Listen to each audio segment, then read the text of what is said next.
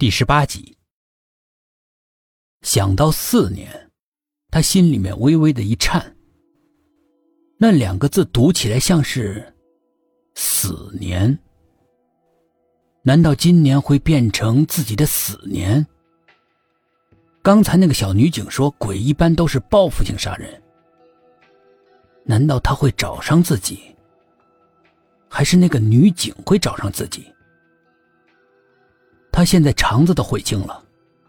早知道这样的话，那当初就真不应该。不过话又说回来，即使真知道自己的结果如何，可能还是会铤而走险的。钱真是个好东西。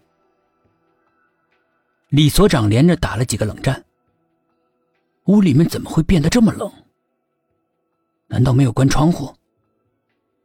可这是五月的初夏，再怎么冷也不会冷得像掉到冰窟窿里一样啊！他看着窗帘，正在飘动。看来真是没有关好窗户。想到老伴儿有风湿，不能够见风，他爬起来把窗户关好，上好死扣。这个时候，心里面又是一动。自己为什么要扣死？忽然觉得背后有人盯着自己。李所长吓得心突突乱跳。寂静的夜里，声音传到耳朵里，就像是敲响了死亡的鼓点。他正要犹豫要不要回头，一只手搭在了他的肩膀上。李所长大叫一声，猛地回过头来。背后一个黑影。他仔细辨认，自己的老伴儿。你怎么了？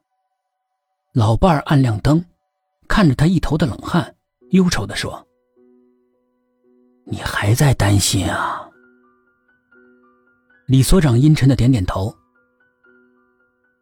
也许他不会找你了，要找，早就找了。不，他一定会的，不光我，可能是整个村子。李所长绝望的说：“那该怎么办呢？”不知道。李所长长长的叹了一声气。啊，对了，叫你去庙里做的法事怎么样了？你不问我呀，我也不敢跟你说。今天的法事儿很邪门主持念经念到一半，木鱼无缘无故的飞起来，把他的头打出了好大的一个包。主持吓得腿发软，死活都不敢再做了。李所长一听，眼睛直直的看着前面。不论我发生什么事，都不要跟别人提起那个事情。我死不可惜，只要孩子们过得好就行了。老伴儿一听，含着泪点了点头，重新关上灯，上床睡觉了。老伴儿的嘴里一直含糊不清的念着佛号。渐渐的入睡了，也不知道是不是佛号的原因，李所长的心里面没有刚才那么恐惧了。正要朦胧的睡去，他忽然感觉到莫名的紧张，似乎有着某种看不到的危险正向他逼近。他啪的一下按亮了床头的灯，整个房间笼罩在一片昏黄之中，眼角似乎有什么在晃动。他转过头一看，窗帘随风起舞。他长长的吐了一口气，怪自己太杯弓蛇影了。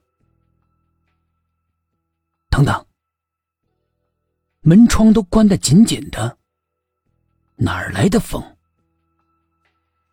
恐惧又一次牢牢的抓住了李所长的心。